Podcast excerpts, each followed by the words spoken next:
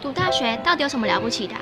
就多一张文凭啊！多一张文凭，出去也不一定有工作啊。哪有？我觉得很好玩的，还可以交许多朋友，还可以学到。一八三七年，热力学大师焦尔问他的老师道尔顿：“受教育的目的是什么呢？”道尔顿说：“教育的目的在鼓励学生从事基本的问题探索。”大学有许多课程，目的不是让你得到高分，而是让你了解自己。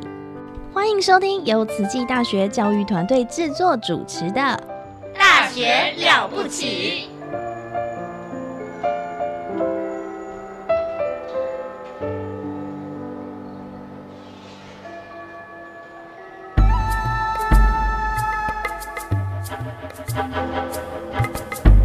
大学之道，守谦之道。十年树木，百年树人，传道授业，济世爱人。热情永不退，邀你空中来相会。您现在收听的是优质好节目《大学之道》。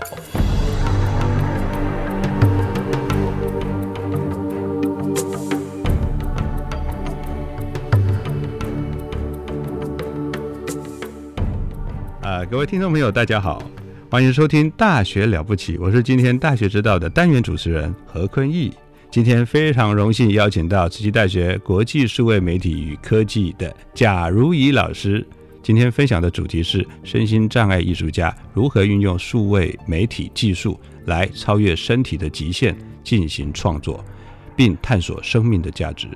首先，我们会介绍一位美国的街头艺术家，他在一九八零年代早期就开始在洛杉矶的街头进行涂鸦创作。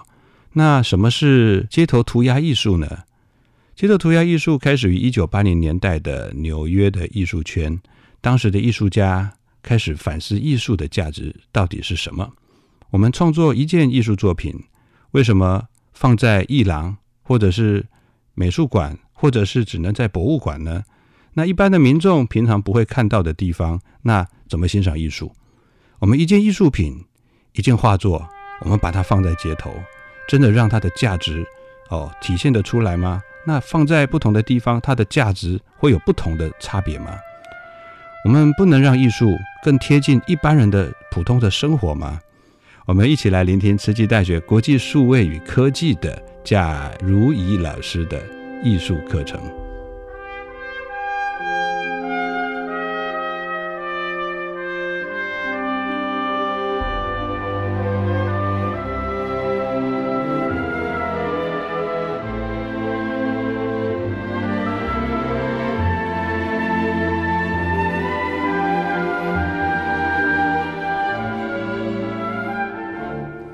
大家好，我是国际数位媒体与科技的新老师贾如一。今天要跟大家分享的主题是身心障碍艺术家如何运用数位媒体技术来超越身体的局限，来进行创作并探索生命的价值。Tony Quinn，又名 Timp One。是一位美国的街头艺术家，他在一九八零年代早期开始在洛杉矶的街头进行涂鸦创作。什么是街头涂鸦艺术呢？街头涂鸦艺术开始于一九八零年代的纽约艺术圈，当时的艺术家开始反思艺术的价值。为什么我们要创作一件艺术品？而这件艺术品为什么要放在画廊或者是美术馆、博物馆这样子可能一般民众平常不会看到的地方呢？把一件艺术品、一件画作放在美术馆跟放在街头，真的让它的价值有所差别吗？为什么我们不能让艺术更贴近？普通人的一般生活呢？于是，在纽约开始有一群艺术家在街头尝试即兴的、深具个人宣言的创作。由于八零年代美国社会氛围的影响，这些街头艺术作品通常呈现出艺术家对这个社会的独特见解。所以除了一般我们所常见的图像作品之外，更多的作品是以文字书写的艺术形式来创作的。这些文字以近乎图像的方式，说出了艺术家的声音。而这股街头艺术风潮，从纽约一直延烧至美国各大城市。Timp One 就是当时在洛杉矶非常具代表性的街头艺术家，他的风格。融合了这个城市当地的亚文化书写艺术和纽约的书写风格，而创造了属于他的独特的洛杉矶印记。在二零零三年，Timp One 被诊断出了渐冻症。渐冻症是一种渐进且致命的神经退行性疾病。由于上下运动神经元退化和死亡，肌肉逐渐衰弱萎缩，最后大脑完全丧失控制随意运动的能力，最终会造成发音、吞咽以及呼吸上的障碍。现在，Tim One 完全瘫痪在床，只有他的眼睛还能移动。那么，数位媒体科技？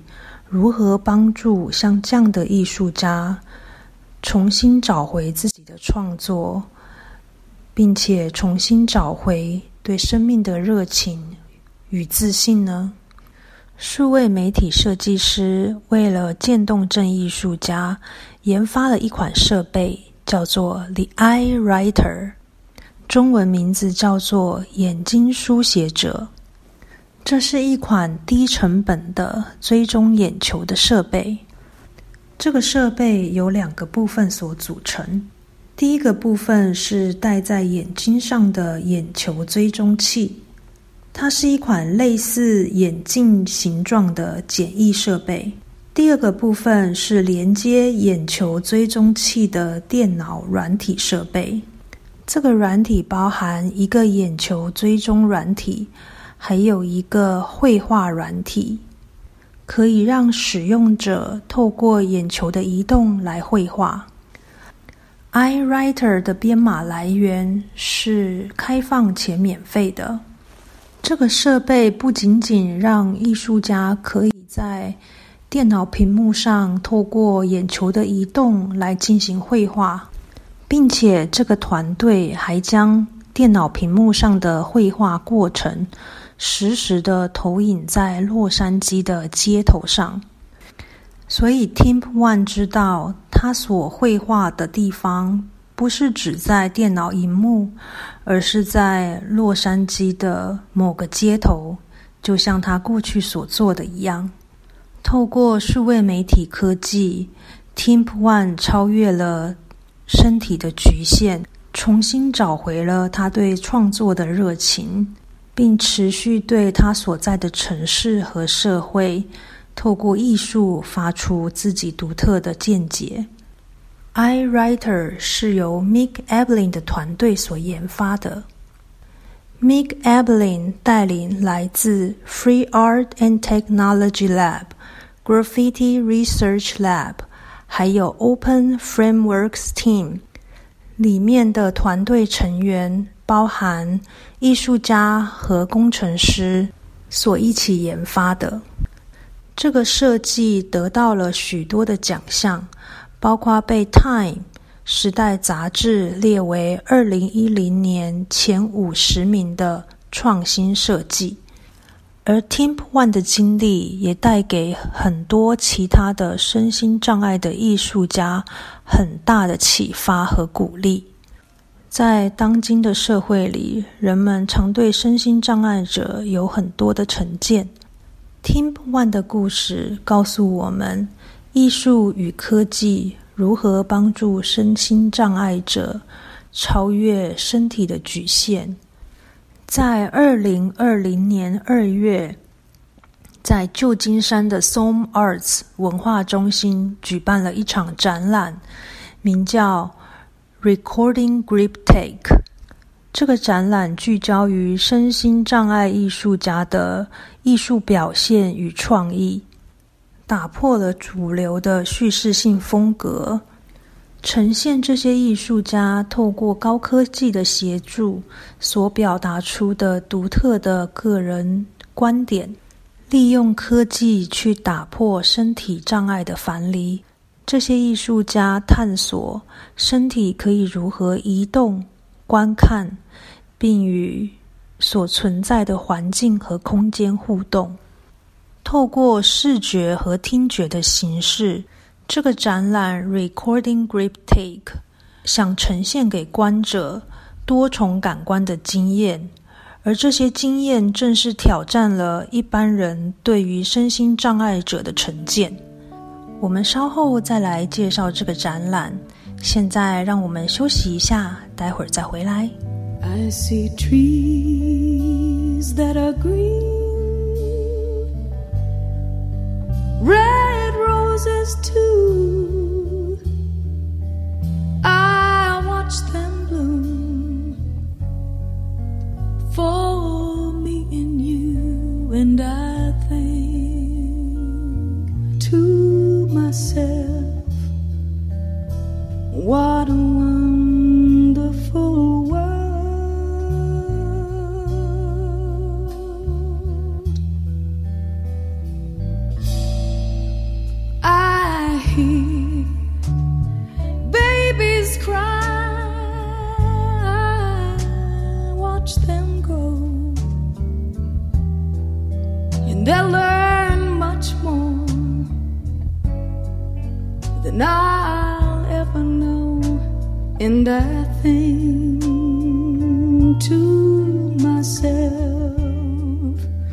oh, what a wonderful world.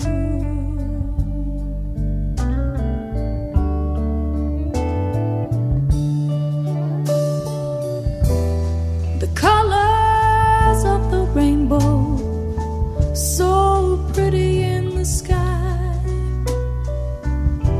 are also on the faces of the people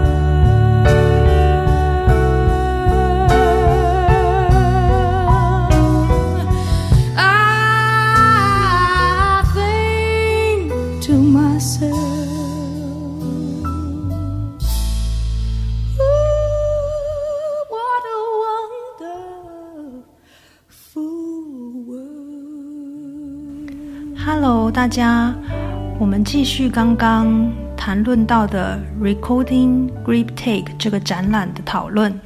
在这个展览里，科技并不是为了补偿或者是修正身心障碍艺术家的表现。相反的，在这个展览的所有的艺术家都展现出了利用科技当成是一个艺术表达的手段，可以自由的表达他们的创意视野。策展人 Vanessa Chen 和 Lindsay Felt 这么说：“我们希望我们的观者去思考并回应这个议题。科技与空间是为谁而建造的？科技与空间又拒绝了谁的接近和使用呢？透过我们各种感官与展览空间和艺术作品的互动，我们希望观者去体验不同的身体会拥有不同的空间体验。在展览中的其中一位视觉艺术家 Todd Awerherm，他创作了一个十五分钟的极具沉思意义的视频，名字叫《When I Stop Looking》。当我停止观看，视频的内容呈现一张张颜面损伤的脸庞，鼓励我们思考与观察我们如何看待事物，我们的视觉如何捕捉我们周遭的环境和周遭的人。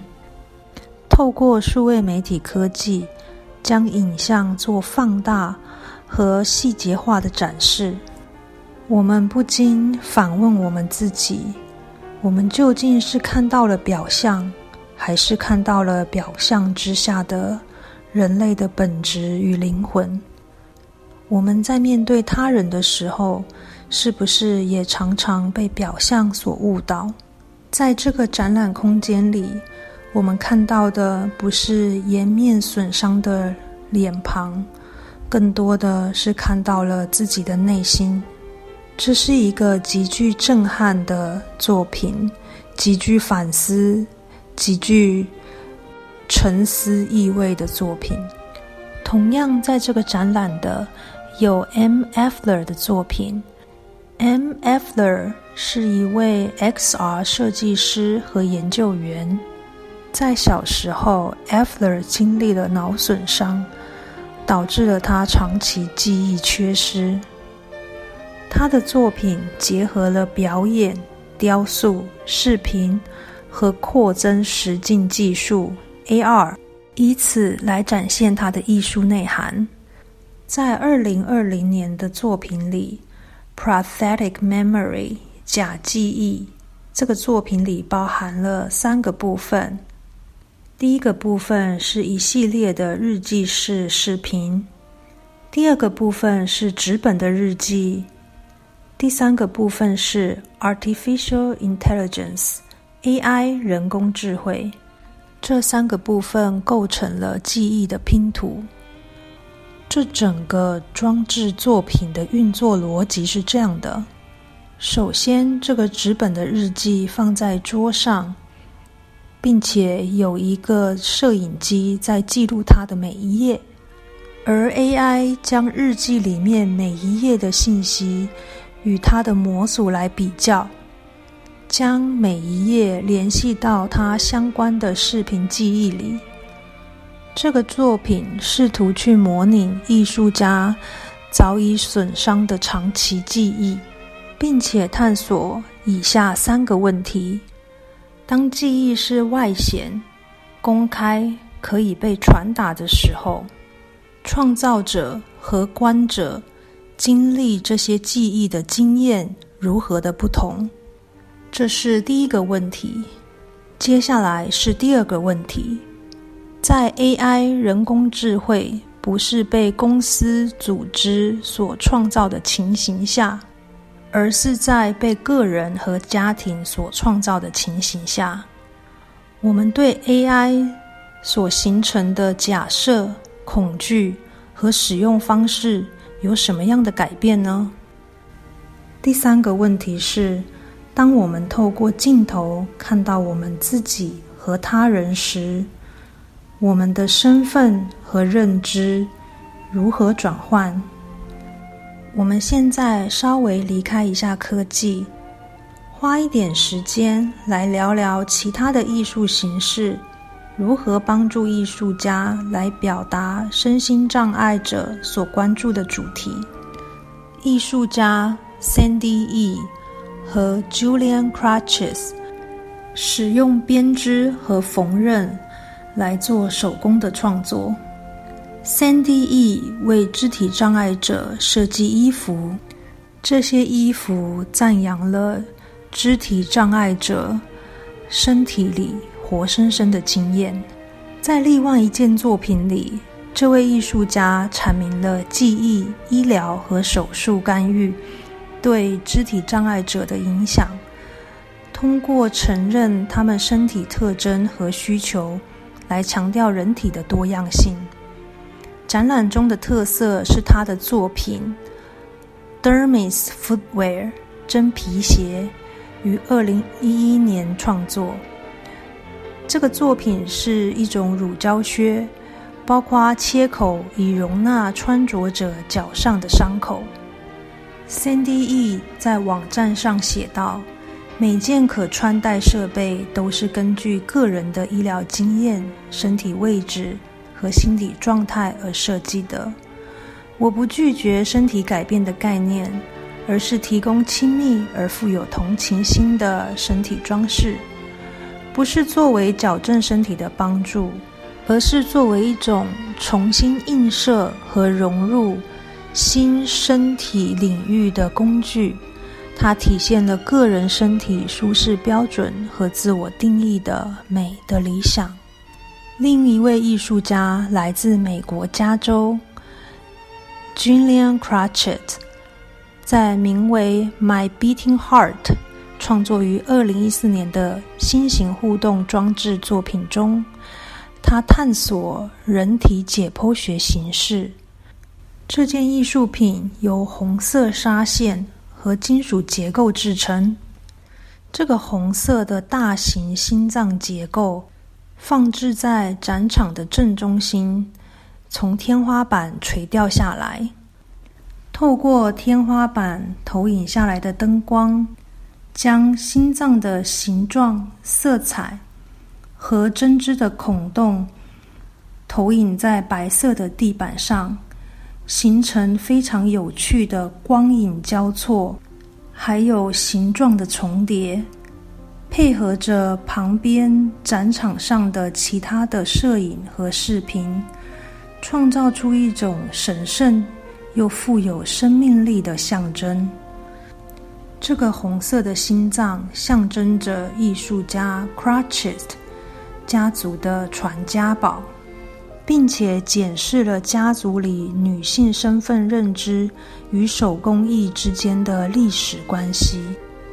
这个装置作品重新定义了展览场内的空间，拥抱观者，并邀请他们进入内部，以获得更切身的体验。我们再回到一开始提到的渐冻人艺术家 Tim One 的故事。Tim One 在这个展览里展出了他的 3D 文字雕刻的涂鸦作品。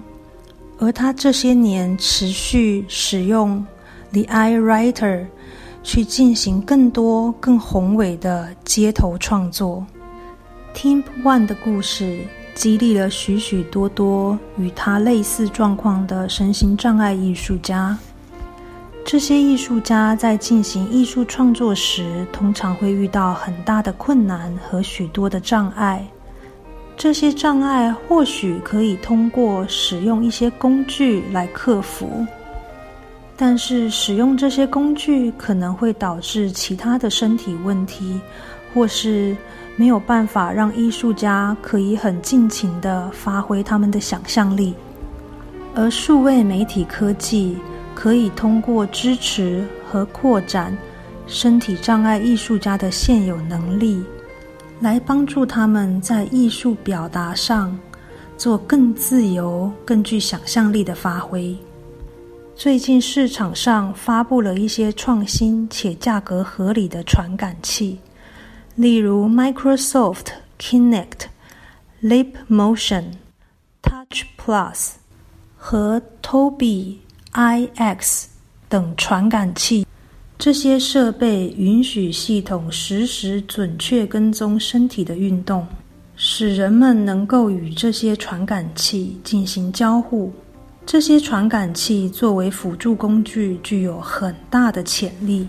到目前为止，有少部分的研究明确探索如何使用它们来创造、支持、扩展身体障碍艺术家的创作方式。这是一个比较崭新的研究领域，等待我们去探索。这些传感器可以使难以用传统艺术形式来创作的艺术家，更容易以数字形式来进行创作。这反过来又出现了新的混合艺术形式，例如透过空中手势进行数字雕刻。还有数字模型的三 D 打印等，这些不同种类的数字创作形式，值得我们好好的探索。也希望透过今天的故事，让我们能够反思：我们平常如何看待身体障碍者？我们是否存在着偏见，亦或是对待他们跟普通人一样？知道他们拥有跟大家一样的美丽心灵。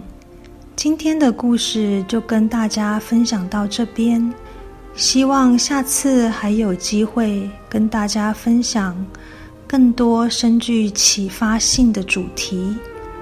拜拜。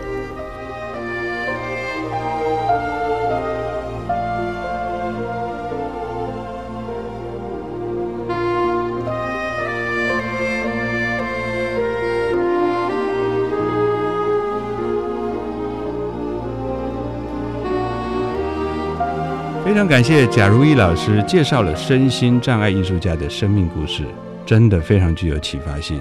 哇，我也深受感动。其实艺术就在我们日常生活的点点滴滴，只要有一颗创作的心，就可以让世界更美好。我们拜科技之赐。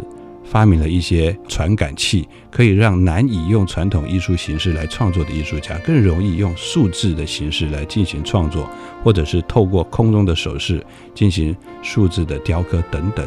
哇，真的让大家感叹不已。下周我们还有更精彩的课程来跟大家分享哦，也请大家记得继续收听我们的《大学了不起》。我是何坤义，祝福大家。